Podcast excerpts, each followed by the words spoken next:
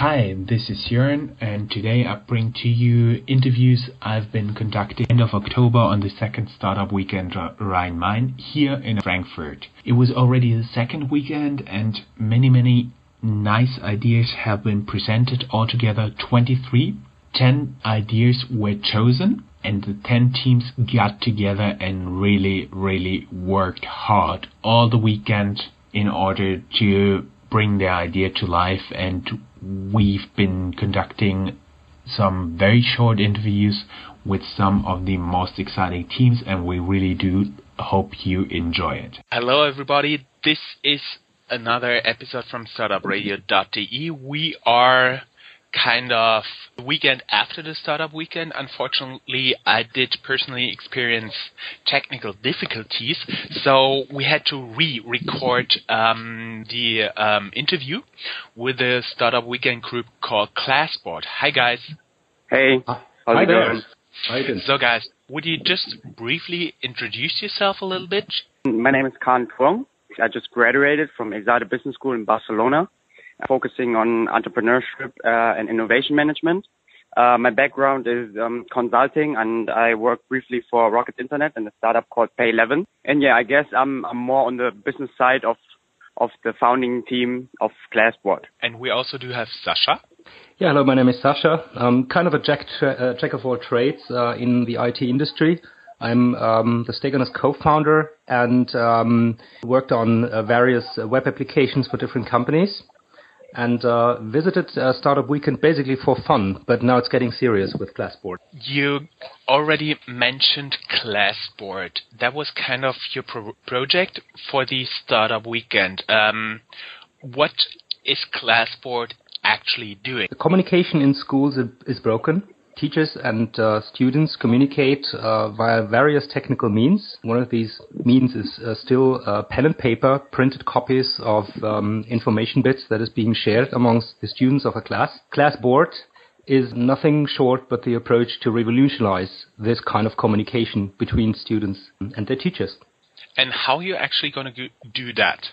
Classport is, uh, in its essence, is a messenger that intelligently uh, routes information from teachers to students and eventually their parents if necessary.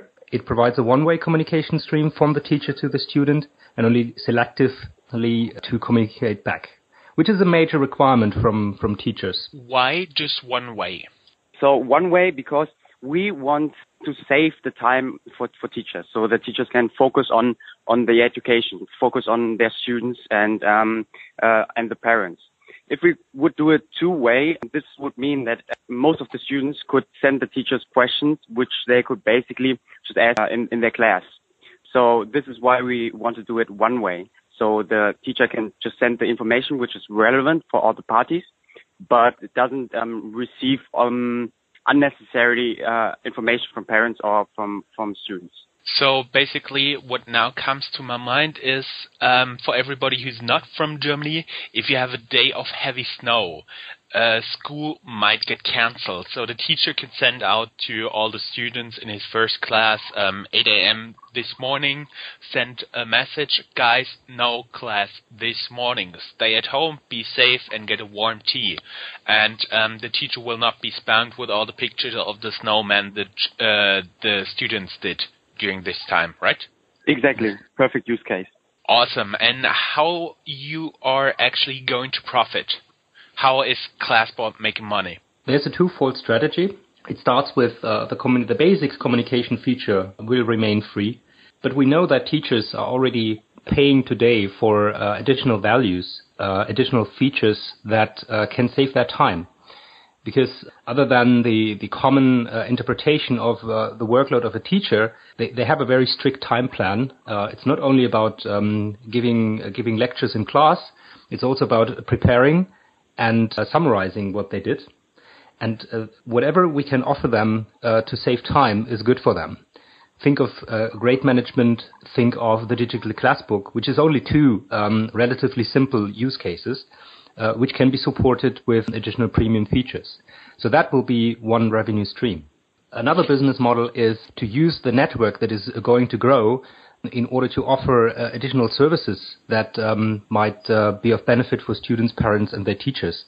think of uh, tutoring in German Nachhilfe, yeah, which is uh, additional support for students which um, uh, need some, some additional guidance uh, to attend their um, educational goals. So basically, your target group are not the schools, it's rather the teachers themselves. So you get around all this time consuming process when a public institution like a school in Germany wants to, to purchase something, wants to buy something. The market entry strategy is indeed to, to serve teachers and uh, create uh, an application, an app, uh, which serves their needs and design it in a way that each teacher can decide to use it without be uh, incompliant to any kind of uh, data protection or other uh, legislation and governmental uh, restrictions. But on the long term, uh, of course, the sky's the limit. I mean, um, additional features uh, can be added that can only be used to its full extent if a school as a whole organization chooses um, to adapt the system. But that is a version 3, version 4 scenario. So just imagine, for example, if we could provide uh, a system where the teachers can can log and can analyze the grades of their classes.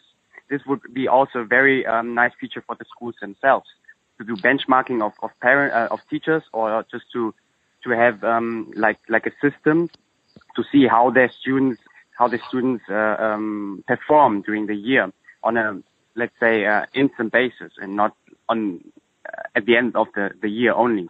Okay, and since we're now one week after the startup weekend, you guys are actually in the process of forming a company. You already have a website. What what steps did you, did you do so far? It's it's just a week, but did you do did you um, take some action? Uh, yes, we did. We're working on uh, a prototype, an MVP, the minimum viable product, because um, in order to really investigate uh, whether teachers would be willing to use it, they need to see something. We're currently working on uh, providing something that is uh, good enough to provide teachers uh, an idea on um, how the application could look like.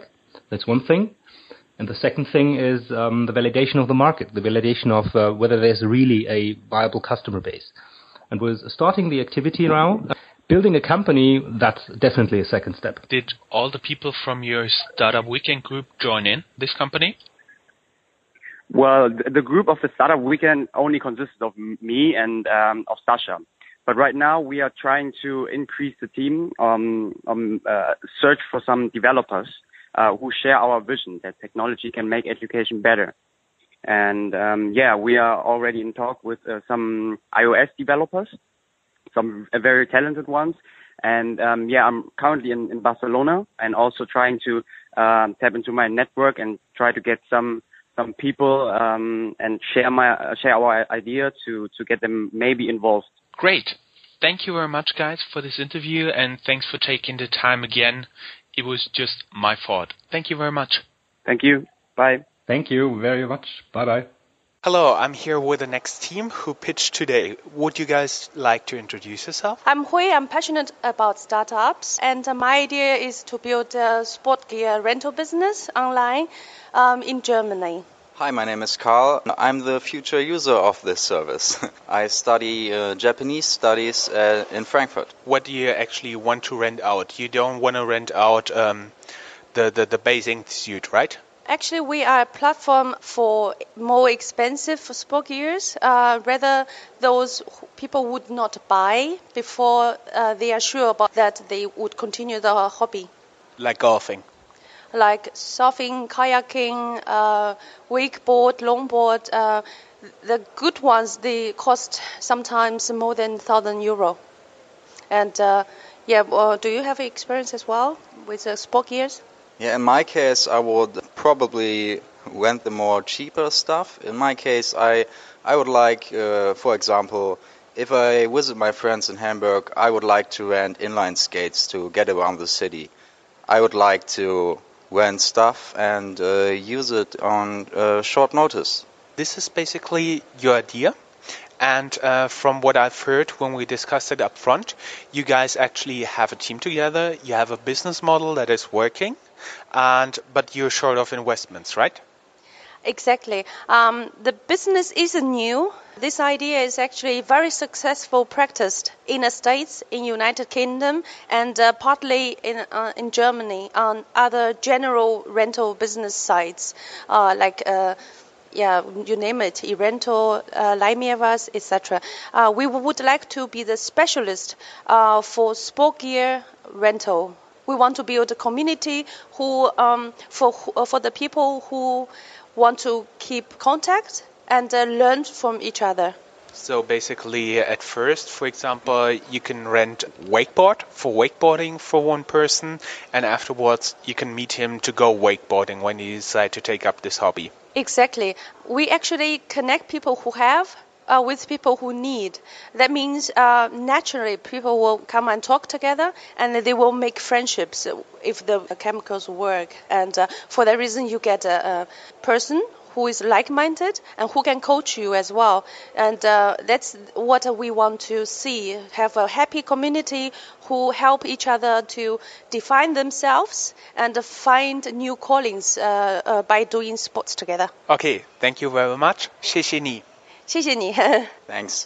So I'm once again in my corner in the Startup Weekend Frankfurt Rhein-Main, and I do have someone with me who pitched this evening a startup idea. Would you like to introduce yourself?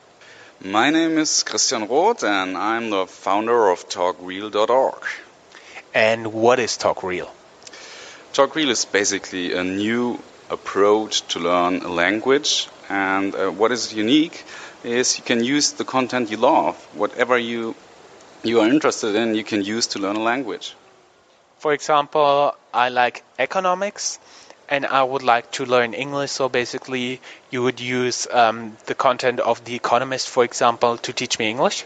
Yes, that's a perfect example. Uh, basically, we will we are about to create an app, and you say my interest is economics, whatever, and we suggest uh, an article, and then there comes um, what kicks in basically is a is a new approach how to present the language or and and the learning. So what we do is we have a one-on-one translation. Uh, we will show you an English text, so which is your target language, right? And um, underneath the English words, you will find uh, a one-on-one translation of the German word, which basically ends up, for example, if there is nice to meet you, it will be schön zu treffen dich. And what happens is that your brain, if you listen to it a couple of times, will automatically get the structure of the foreign language. And this has the nice benefit you don't need to uh, learn any grammar anymore. And I guess this is a big benefit. When we discussed um, this interview up front, you told me there's a story behind it, how you actually came up with this idea, right? That's uh, honestly true. It's kind of, kind of a sad start because four years ago, I, I, basically woke up and realized that uh, my foreign la- uh, language skills were gone. Did have problems uh, with German and uh, some. My knowledge was gone too in, in, in several areas, and this was um, due to surgery I had. And um, I guess everyone can understand if you if you are yeah, a PhD student and this happens to you, this is a big problem and I had to come up with a solution um, to learn all that stuff again. For example, English. I mean, English was my everyday life. But on the other hand, I, I couldn't go to school again, right? We, we spent 30, 13,000 uh, hours in, at school. I didn't have that time. So what I did is I came up with new uh, language learning approaches, new methods. And um, over the years, um, they developed, and I told other people about it, and they tried it, and they said, "Oh my God, I just started to learn, like you told me, and six months later, I'm fluent in Italian.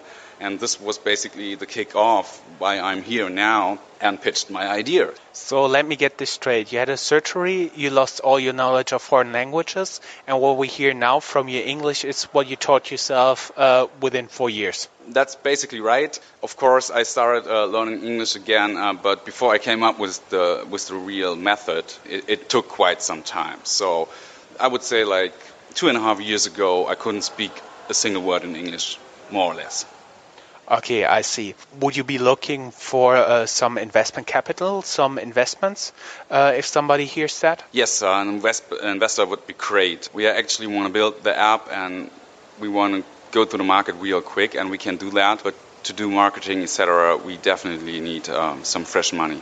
And this would be great uh, to find in Business Angel, especially with a good ne- network. That would be awesome. Okay, great. Thank you.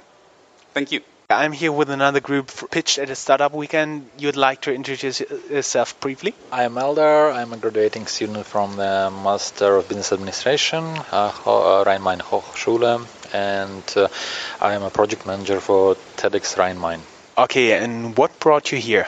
My uh, friends, just I heard uh, from them that there is a, such an event, a startup weekend, so it was uh, kind of interesting for me, and uh, I met already people whom uh, I knew before. Uh, it was just a nice place and a cool place to present the ideas and for socializing and networking. What is the idea you actually presented? Yeah, I think Paulus can also take part the the idea. Yeah, the idea is about a creative tech space for all geeks, nerds, um, designers, hackers, uh, innovators, and people who are doing startup and uh, startups and people who are uh, creative minds and want to meet. Because the question is, um, after this weekend, where do you meet and where do you continue with your idea? And that's why we want to create a space in Rhein-Main which is uh, unique. Which means in Frankfurt? We are actually aiming on the Rhein-Main, but because of the Frankfurt is the largest megapolis in it, so and we all live in Frankfurt, we could start with Frankfurt. From what I understand, basically, you'll be a constant startup weekend, right? Uh, we'll see how it goes. Maybe I will be too busy next year. and you already brought a potential customer with you, right? Yeah, well, that's also was a great uh, um, chance for us to see um, and to hear from the people that they actually uh, need what we are uh, proposing, our idea, and that would be, I think, uh, the Rahul.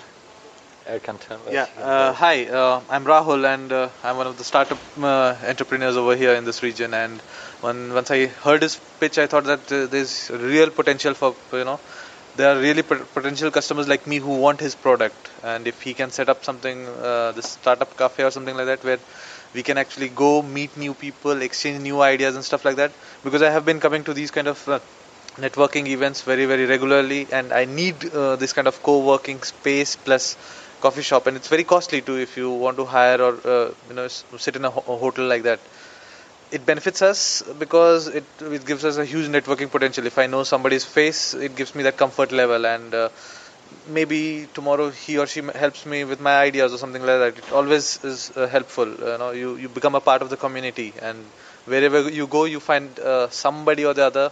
To like one of the examples is that I always say that you know, uh, Pavlos is doing coding nights and uh, we went to a hackathon and I met a person over there and he worked with us and we won a prize, you know. So it gives you that comfort level, and that's why I think that uh, Eldar's uh, idea is super, and he should uh, work on it and hopefully find some investors.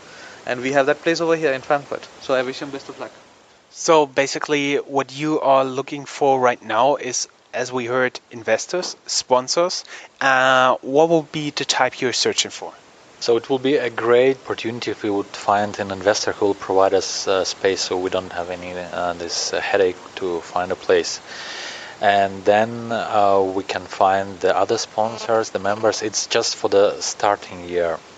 Uh, the good idea would be if we will find uh, around 20, 30 companies who will be interested and who will be a members of board and who will contribute about 500 years a month. That's actually it's not very that big for the company. And uh, so just a little and a little by a little uh, we can start something.